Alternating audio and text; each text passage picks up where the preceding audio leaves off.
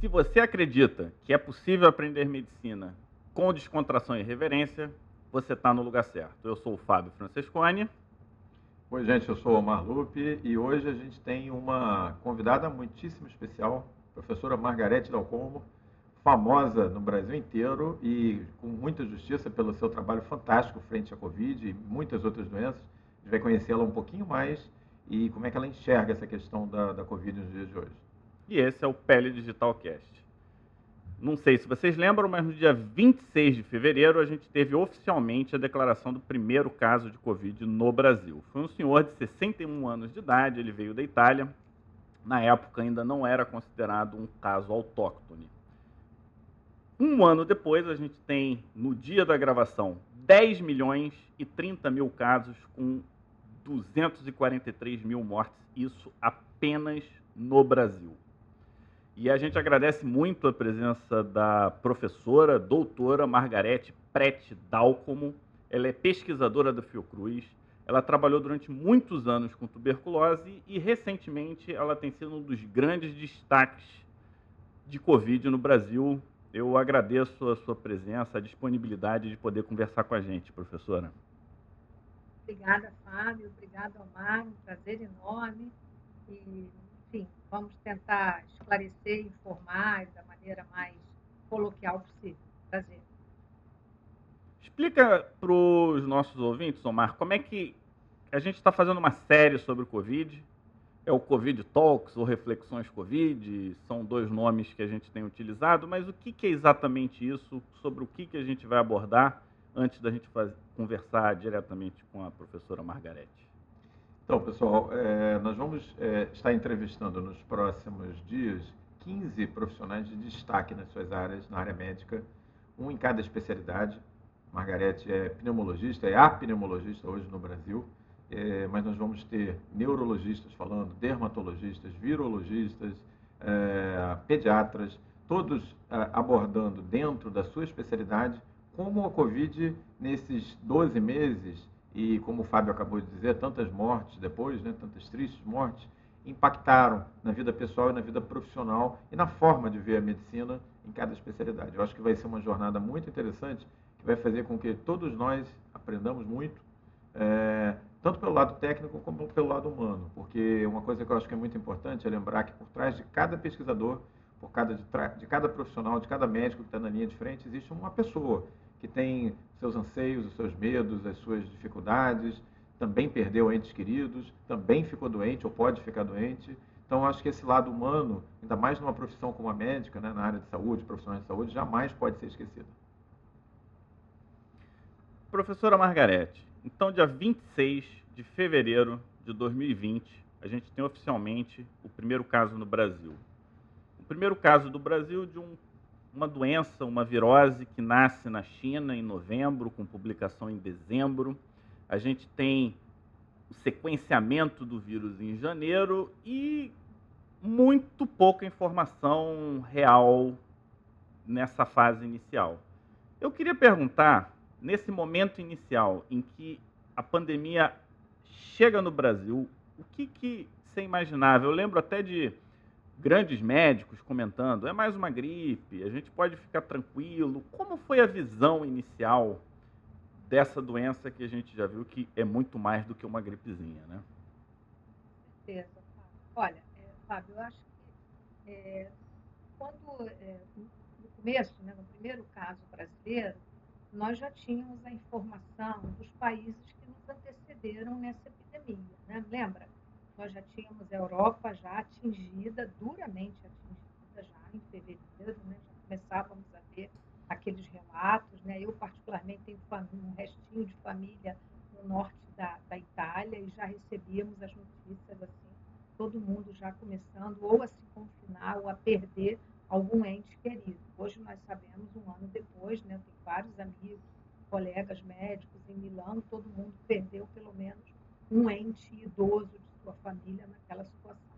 Então, a primeira coisa que eu diria é que nós é, ficamos muito perplexos e aprendemos pouco, é, repetimos erros que talvez os que nos antecederam tenham também é, feito pela, pela surpresa, pela perplexidade, pelo choque, pela, pela tsunami, digamos assim. Né? Então, eu até usei essa metáfora, Fábio, num artigo que eu escrevi, que nós não, não soubemos avaliar bem o recuo do mar, que é aquele que antecede a onda da tsunami. Né? E o recuo do mar foi exatamente os países que nos antecederam.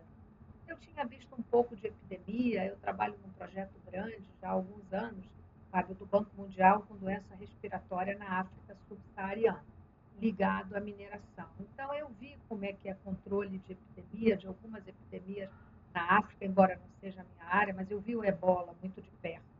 Né? E eu vi o que, que é controlar uma epidemia, o que, que isso exige de logística, de coordenação, de solidariedade humana, de eficiência médica, e, enfim. E nós conhecíamos, eu havia trabalhado no grupo de médicos que assessorou o Ministério da Saúde na época da SARS, né, há muitos anos atrás, e a, a gente sabia que virose, né, até então era uma virose respiratória, né, Omar? Então, assim, a gente disse, bom, como toda virose respiratória, provavelmente ela vai ser como a MERS, como a SARS, ela vai acontecer e ela pode né, desaparecer, como outras ocorreram. Mas rapidamente nós vimos, né, quando a OMS declarou como pandemia, já nos primeiros dias de março, nós estávamos em Brasília nessa ocasião, justamente nesse grupo que assessorou é, o ministro Mandetta na reformulação e na revisão do algoritmo de síndrome respiratória aguda grave e de síndromes gripais no Brasil. Foi isso que nós fizemos naqueles dias. E depois dali eu fui para São Paulo, foi assim que tudo começou, né? É, eu fui para São Paulo para um curso da Sociedade Brasileira de Pneumologia, no qual a gente tinha participação, e lá então eu gravei né, uma live com um colega da, de um blog chamado Pneuma Imagem, o Mauro Gomes, é, contando um pouco a experiência do que nós havíamos feito. E lá em Brasília, nós tivemos conversas online, o ministro deu para nós essa possibilidade de estarmos online com colegas do Equador, que estava já devastado pela epidemia naquele momento, né? a situação já era muito grave em março lá no Equador, e com colegas da Espanha, com quem nós ficamos online, com o colega nosso brasileiro que estava conduzindo o estudo clínico, o ensaio clínico do Rendenzivir, que estava conosco, o Calil, ele ficou conosco aqueles dias lá em Brasília. Então, tinha sido um momento muito rico. Eu passei e fiz esse resumo dessa live e esse é, esse é o impacto das redes sociais e da tecnologia hoje, que realmente tem feito uma contribuição para o bem e para o mal, né, Omar? A gente pode até voltar a isso depois. Assim, né? Acho que eu até falei recentemente numa outra entrevista que as redes sociais tem feito muito mal pela falta de controle é, da, da, disseminação de notícias que são muito ruins e sem nenhuma, nenhuma é, digamos, nenhum respaldo científico. E naquele momento, né, 24 horas depois, eu ainda estava em São Paulo e recebi a comunicação de que uma live gravada naquele dia anterior estava com 450 mil visualizações. Eu fiquei tão perplexa, porque eu não tinha ideia do, do impacto então, em um ano, além da curva de aprendizado, Fábio, absolutamente extraordinária que nós tivemos, de revisão de conceitos, de optimização de, de procedimentos médicos, que na nossa especialidade, sobretudo, nós já lidávamos, sobretudo em paciente grave, né? junto a isso, nós também tivemos o aprendizado de como, de como nos comunicar, de como passar informação de uma maneira que as pessoas entendam, né? com o cuidado de não abrir mão do rigor né? porque eu acho que quando a gente cede né, fora do rigor, nós estamos, nós estamos errando. Então, assim, é isso que eu acho que nós todos aqui nessa conversa e tantos outros colegas têm tentado fazer. Então, foi assim que tudo começou, tá? respondendo a sua pergunta.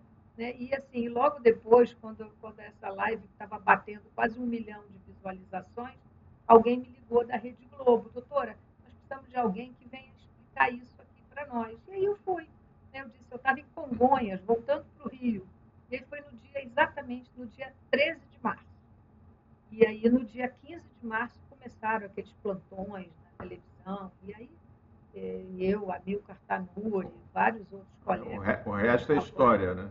Hã? E o resto, é, o resto, é, o resto é história. Que todo mundo conhece, né, Omar?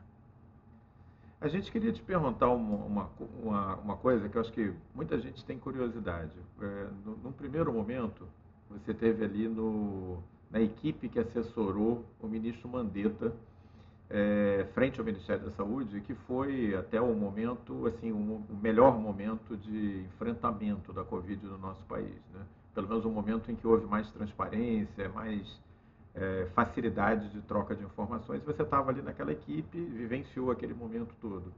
Você pode, assim, é, dividir aqui com a gente um pouco como é que foi essa experiência de entrar nesse grupo, de gerenciar esse momento de crise bem no início, um momento em que existiam muito poucos dados disponíveis, em que era um pouco tatear no escuro. É, o, que, que levou você a determinadas é, propostas e posicionamentos, uma vez que a gente ainda não tinha os dados que nós temos agora, em fevereiro de 2021? Como é que foi esse iníciozinho de trabalho?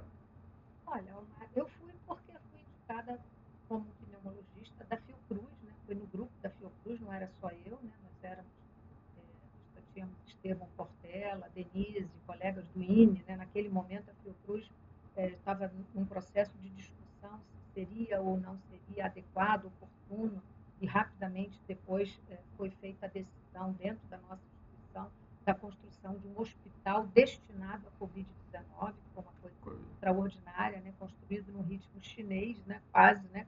em oito semanas se levantou um hospital para 180 188 ou 189 leitos destinados à Covid-19. Estevão Portela foi quem coordenou do ponto de vista médico e coordenou como investigador principal é, o ensaio Solidariedade, né, a Fiocruz foi escolhida naquele momento. Tudo isso veio muito assim como um aluvião de coisas acontecendo. E foi um momento em que nós passamos alguns dias discutindo, revisando normas. Na, naquela ocasião, o nosso interlocutor direto era outro colega da Fiocruz, que estava cedido ao Ministério da Saúde, que é o Júlio Croda, nosso colega que é da Universidade Federal é, de Mato Grosso do Sul e que era, era o secretário de doenças transmissíveis na ocasião.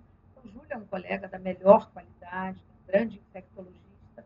Então, havia a participação da sociedade, Sociedade Brasileira de Pneumologia, que eu também representava naquele momento, é, havia a Sociedade Brasileira de Infectologia, de ginecologia, obstetrícia, de pediatria. Então, havia, foi um momento muito rico de discussão em que é, nós, nós, nós pudemos, assim, naquele momento nós ainda não sabíamos, né? primeiro ninguém achava que era uma gripezinha, já sabíamos que era uma doença muito grave e que poderia cursar com uma letalidade muito alta. Né? A China já mostrava uma letalidade bastante considerável, os países europeus já mostravam uma letalidade, uma mortalidade também muito alta, né, é, naquela ocasião, e, assim, e com uma taxa de transmissão também muito alta. Nós já saímos de lá sabendo que tratava de uma doença transmissível, não de pessoa a pessoa, mas de uma pessoa para várias outras pessoas. Então, com aquele RT que era seguramente maior do que um, como outras doenças transmissíveis.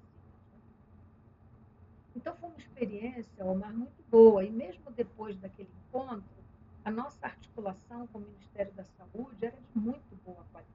Né? O Ministério da Saúde, naquela ocasião, tinha técnicos, né, como o Dr. Gabardo, como o Wanderson, técnicos Excelente, né? São, os dois são excelentes. Técnica.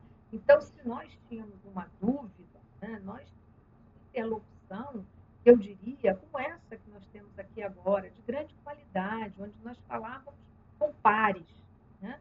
E se nós tínhamos uma dúvida, uma angústia, uma necessidade de esclarecimento, uma pressão de demanda, né? e a gente começou rapidamente a ver, olha, gente, está errado, não pode dizer que, que não pode, que, que tem que ficar grave para procurar assistência médica. Nós vimos isso muito rápido.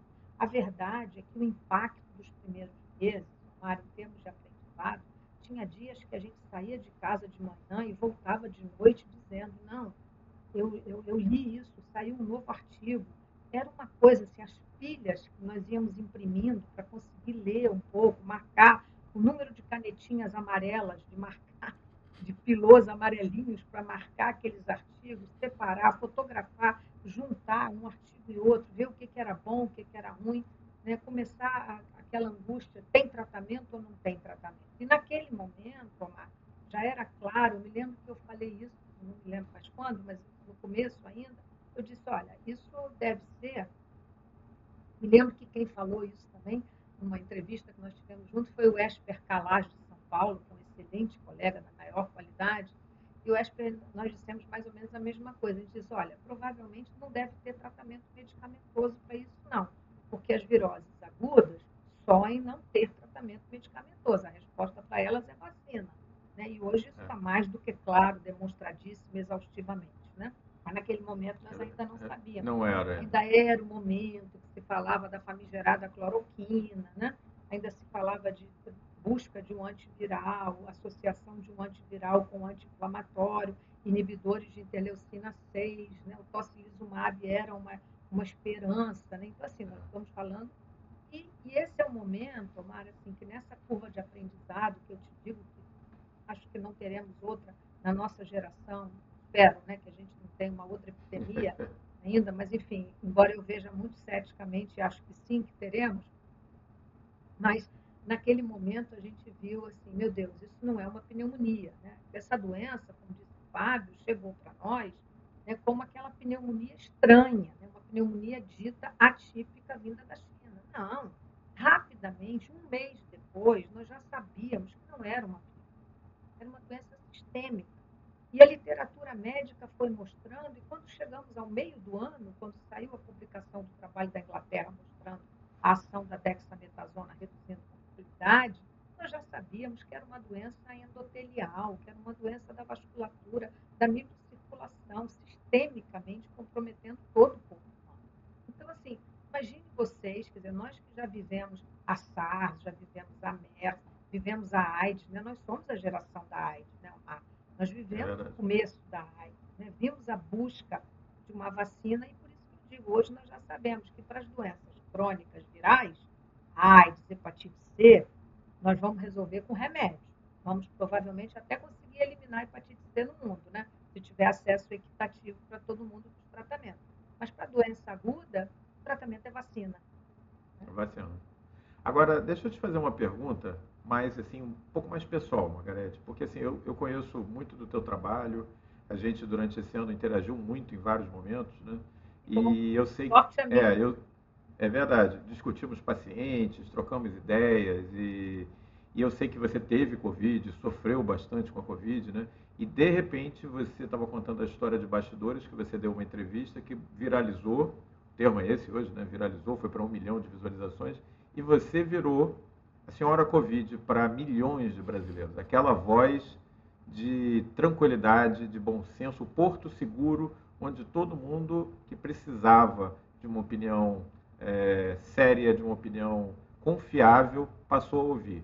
É, Margarete, eu cheguei a ver na televisão, dando entrevista cinco, seis vezes em sete dias, assim, em sequência. E continua num ritmo muito acelerado, né? É, como é que foi isso para você, virar essa figura pública é, em que as pessoas olhavam, se espelhavam? Você tinha noção da importância é, sua naquele, não, nesse não momento para milhões de brasileiros? No passado, não, é no presente. Ah, sim. Olham, é, no, se espelham. No presente. Inclusive, eu até acrescentar uma pimentinha aqui nessa pergunta, é, qualquer coisa que é dita hoje pela senhora, né, acaba tendo proporções. Então, eu, é que eu, minha mãe me ensinou esse tal de senhora, é difícil de desgarrar, mas é o, o ponto é tudo que você fala tem um impacto, né? Um impacto bem. Grande, é. E se der uma escapulida, também pode ser interpretado de forma errada, né? Porque a coisa ela viraliza de um jeito você, de vez em quando, você vê, tem imagem da professora Margarete no WhatsApp falando alguma coisa. Tipo, você nem precisa procurar. Essa imagem chega é, para você porque nós estamos nessa fase, né, na fase do digital, para o bem e para o mal. Então, é, como é que foi isso tudo e, e que tipos de observações, cuidados, prevenções você tem tido hoje também para não ser mal entendida ou super entendida, alguma coisa nessa linha, né? Sabe, eu te confesso que eu fiquei assim um pouco surpresa. Na verdade, a gente se surpreende porque a gente está acostumado com isso, né? Então, a gente dá aula, né? A gente tem uma forma, digamos assim, pedagógica de tentar explicar as coisas claramente, né? Tive essa preocupação. Eu gosto muito de escrever, né? Então, assim, às, às vezes eu, eu, eu, falo um pouco como eu escrevo, né? Uma coisa assim. E aí, essa coisa de descobrir que num momento tão difícil, de tanta pressão, eu te confesso assim, hoje, às vezes, eu, eu acho graça, né? eu recebo manifestações, hoje eu já recebi duas, por exemplo, né? muito engraçadas, assim, muito insólitas. Eu confesso que um dia eu vou querer fazer entre nós um sarau, não meu, obviamente, né? mas de todos esses que viveram, assim, compartilhando um pouco essa vivência. Eu já tive um pouco essa conversa assim, com o Drauzio, que é uma pessoa, um colega tão querido e que tem uma imensa experiência. Né? O Drauzio a gente tem que aprender com ele, né? se comunicar e tudo. Né? Mas ele, ele também acha que eu também sei fazer isso, né? Ele disse outro dia isso, muito engraçado. Não, deixa, melhor você falar e tal, enfim. Mas é, isso foi surpreendente. Mas, por outro lado, sabe, assim, eu, eu não fico assustada com isso, sabe? A gente tem que saber lidar, porque quando você tem a leveza de saber que está dizendo a verdade, né? Por mais... Eu não tô, eu não estou tratando de pontos polêmicos, né? Eu não estou polemizando, eu estou dizendo aquilo que eu não acho nada, né? É, é que nem quando a gente, um aluno pergunta, o que, que você acha disso? Eu, disse, eu não acho nada. A referência para isso é essa, essa, aquela, porque essa é a maneira que a gente está acostumado a responder. Né? Eu não acho nada. Né? Então, assim, e as manifestações que eu tenho recebido, eu confesso que é uma experiência muito nova, né? São muito engraçadas, mas são muito afetuosas, né? E o brasileiro, né, apesar de tomar remédio errado, se deixar emprenhar por informações informações que não têm nada a ver, quer dizer, ele é afetuoso por natureza. Às vezes ele é muito violento, é muito brutal, né? como a gente tem visto aí esses péssimos exemplos recentes, né? até de gente enfim, que foi eleita para fazer essa bobagem. Né? Mas, enfim, mas normalmente, então assim, eu, eu, na fila do supermercado, por exemplo, né, com um carrinho, assim, alguém atrás dizer baixinho, é ela, é ela, e eu olhar para trás de máscara e a pessoa dizer, a senhora é a doutora Margarete, eu queria muito lhe dar um abraço, eu, fiquei, eu fico muito comovida. Aí eu pergunto com curiosidade, como a senhora sabe que sou eu se eu estou de máscara? Ah, doutora, o topetinho do seu cabelo, a gente conhece da televisão. Então eu, eu acho isso, Omar, uma coisa linda. Você entendeu? Porque aquelas pessoas que não me conhecem, que provavelmente eu não vou ver mais, né? Aí, chegando aqui no consultório, na fila do elevador, aí alguém olha, hesita um pouco, e, e aí eu fiz que não estou vendo. Assim, né? E a pessoa pergunta, eu posso fazer uma pergunta para a senhora? É uma coisa linda, porque se a pessoa está me perguntando isso, é porque ela confia em mim. Tem confiança. Se ela confia em mim, eu me sinto na obrigação. Deixa o elevador parado, deixa ele embora, eu respondo, eu paro, eu falo, entendeu? Então, eu acho que, assim, assim emissora de televisão já me disse, eu fiquei muito contente até, doutora, a senhora tem uma confiabilidade com o público muito grande. E eu acho é que ouvir isso, né, quando você está fazendo um trabalho que, na verdade, é humanitário, né, é, um é uma coisa bonita, que tem um significado para a gente. Eu confesso que, às vezes, é meio... A gente não está acostumado com essa exposição permanente, né, Fábio? Assim, né, a epidemia ela é, vai acabar em alguma hora e a nossa vida volta à normalidade dela, né? Então, assim... E, e confiabilidade é uma coisa que você adquire por características técnicas e pessoais. Não é comprado, não é dado, não é emprestado. É conquistado. É você tem da gente por... ter, né? Exatamente. É da gente ter. Então, quando alguém me exatamente. diz, uma vez um jornalista me disse uma coisa, Fábio, muito engraçada, eu falei no ar, né? Eu disse, não sei, não sei, eu não sei responder não. E ele disse eu nunca vi alguém responder com tanta leveza que não sabe. Eu falei, olha, mas nós médicos, nós que fazemos pesquisa, a gente quando não sabe é porque não sabe mesmo. E a gente não pode chutar. Né? Então, a informação sobre essa pergunta eu não sei. E é como nós dissemos, até em, em congresso, né, quando alguém faz uma pergunta, a gente diz, olha, não sei. E quando a gente diz não sei, não é isso, Omar? É porque nós já revisamos a literatura, porque não tem respaldo científico, porque não tem validação. Então você diz, não sei. Né? Então, é quando alguém me diz assim, quanto tempo você acha que a proteção da vacina vai durar, eu tenho que dizer, não sei, porque nenhum de nós sabe, o Omar não sabe, você não sabe, nenhum de nós sabe. Né? Se nós vamos precisar ser revacinados daqui a um ano, daqui a dois ou daqui a cinco, não sei dizer. Né? Estudos prospectivos dirão. Verdade. É, a então, gente é aqui isso, no, no Pele Digital, eu e o Omar, a gente está sempre conversando e um, um dos pontos que a gente já tocou é, é, é uma crise de identidade, pelo menos a gente, de, de uma certa forma, vê, do, em relação ao conhecimento médico. A gente tem. E quando a gente vê uma pessoa médica que representa o que a gente sempre acreditou, ou seja, conhecimento baseado em informação, conhecimento baseado no que está escrito, saber qualificar aquela determinada informação, ou seja, essa é uma informação de um determinado nível de, de confiabilidade, e conseguir resumir isso para os colegas médicos, porque quando você fala não é só para o leigo, é para o médico também que está te assistindo, né? E você conseguir resumir isso para o colega médico, para o leigo, para o jornalista, e essa informação ser reconhecida como real, é, uma da, é, um, é dos grandes gols de nós quando a gente pretende fazer docência e quando a gente faz ciência. Né? A gente quer que a nossa informação seja confiável, ou seja, se, se disse, vale a pena ouvir, mesmo que você queira checar depois. E esse esse talvez seja um dos grandes objetivos dos professores e dos pesquisadores, né? Ter um discurso em que as pessoas, no mínimo, no mínimo, param para ouvir e respeitam o que está sendo dito. E em é. cima disso, vem a pergunta que é a seguinte: dentro de cada especialidade, as coisas mudaram muito, mas esperava-se, pelo menos, que a pneumologia fosse fosse ser uma especialidade bastante demandada, né? porque é uma virose das vias aéreas e a gente esperaria que os pneumologistas fossem bastante ativos. Considerando um ano atrás e hoje, o que, que mudou ou o que, que se manteve em relação à sua especialidade, a pneumologia?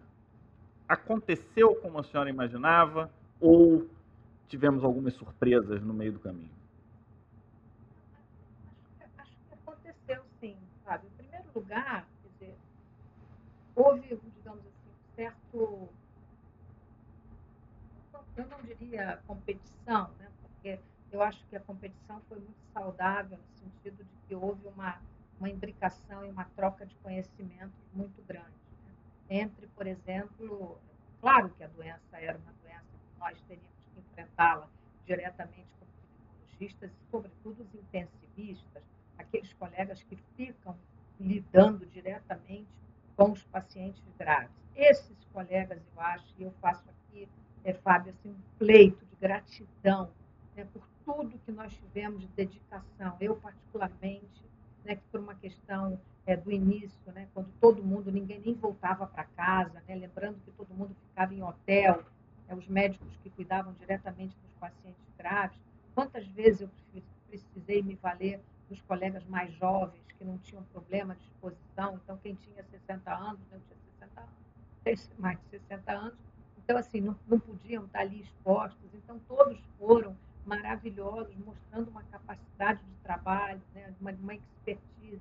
Então, assim, eu descobri, inclusive, quer dizer, essa coisa pessoal mesmo, de lidar diretamente com vários, né, vários grupos, vários serviços de excelência no Rio e até em São Paulo, onde a gente também teve muita interação com colegas de São Paulo, no Espírito Santo, até pelo fato de eu ser capixaba, então, assim, sempre com muita interação com os colegas de serviço de lá, né?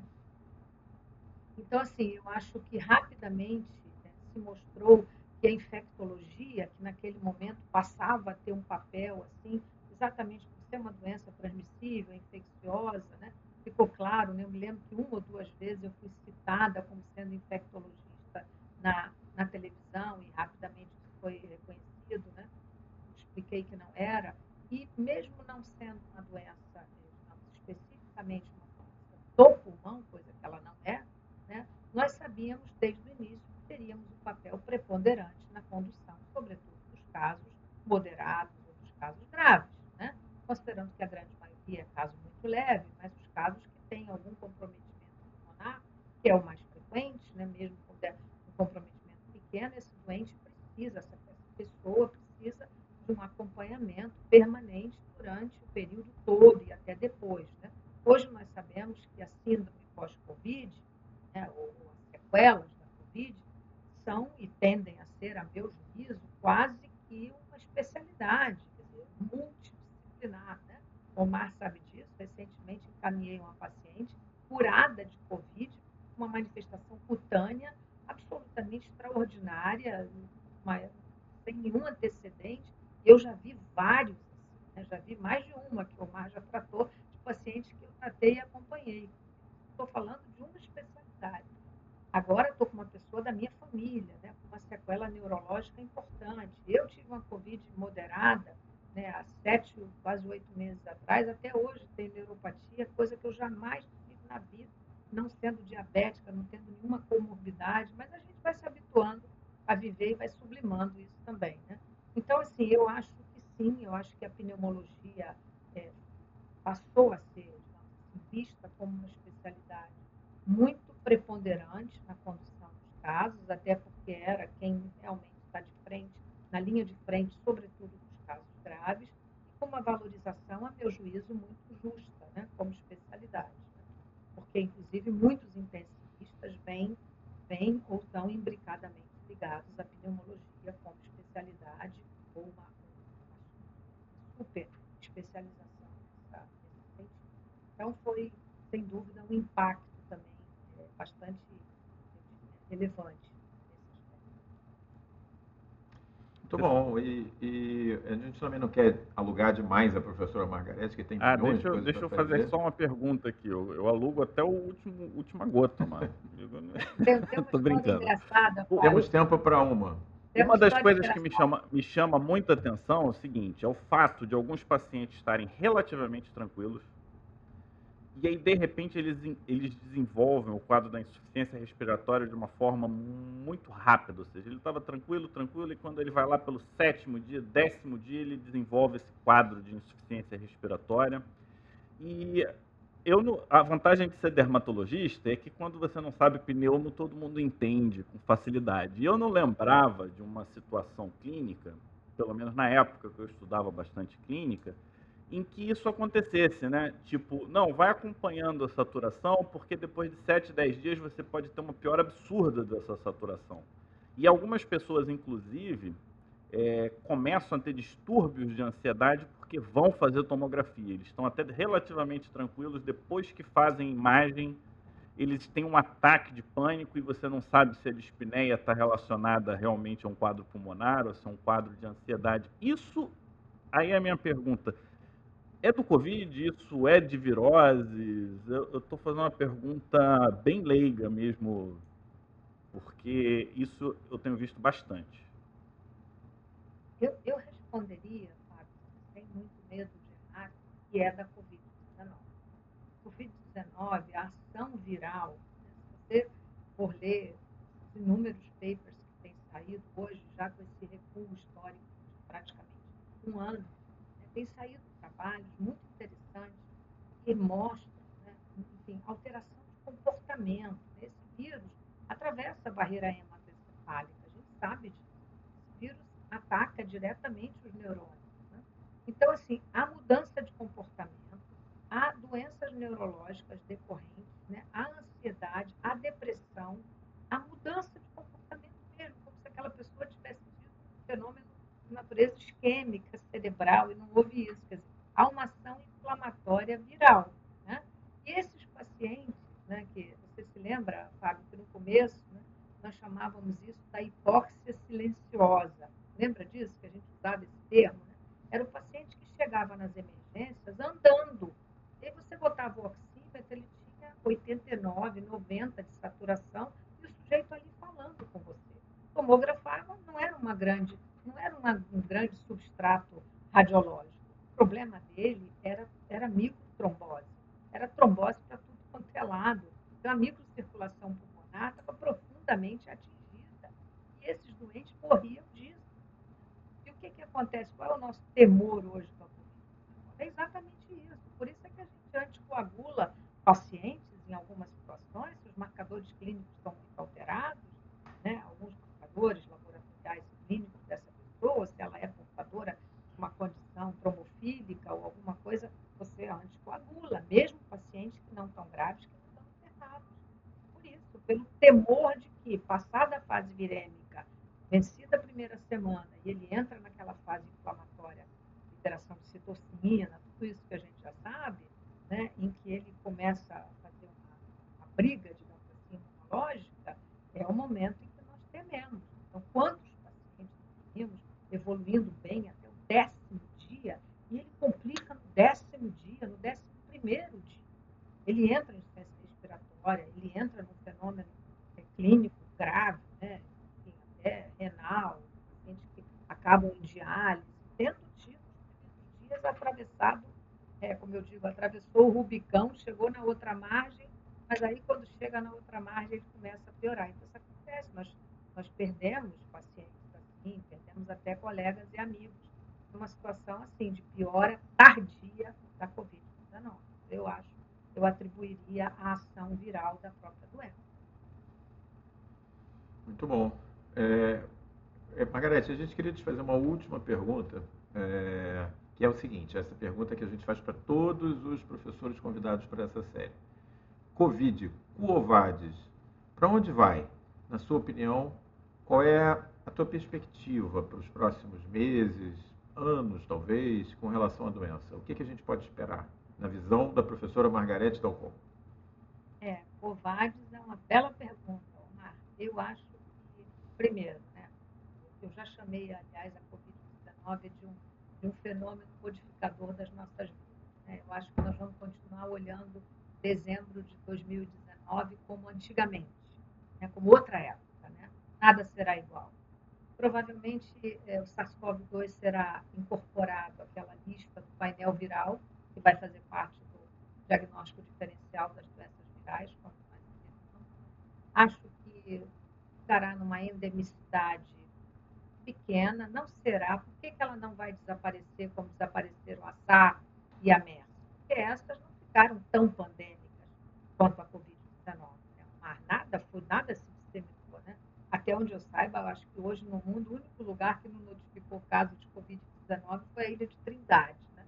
O resto tudo, as mais longínquas ilhas do Pacífico, registraram um caso de Covid-19. Então, eu acho que algo que se disseminou no mundo dessa maneira, nessa rapidez, eu tenho a impressão que continuará vivendo entre nós. Então, nós precisaremos de vacinas muito potentes, que não sejam essas, né, essas vacinas que estão, na verdade, controlando mortes é, e doença grave.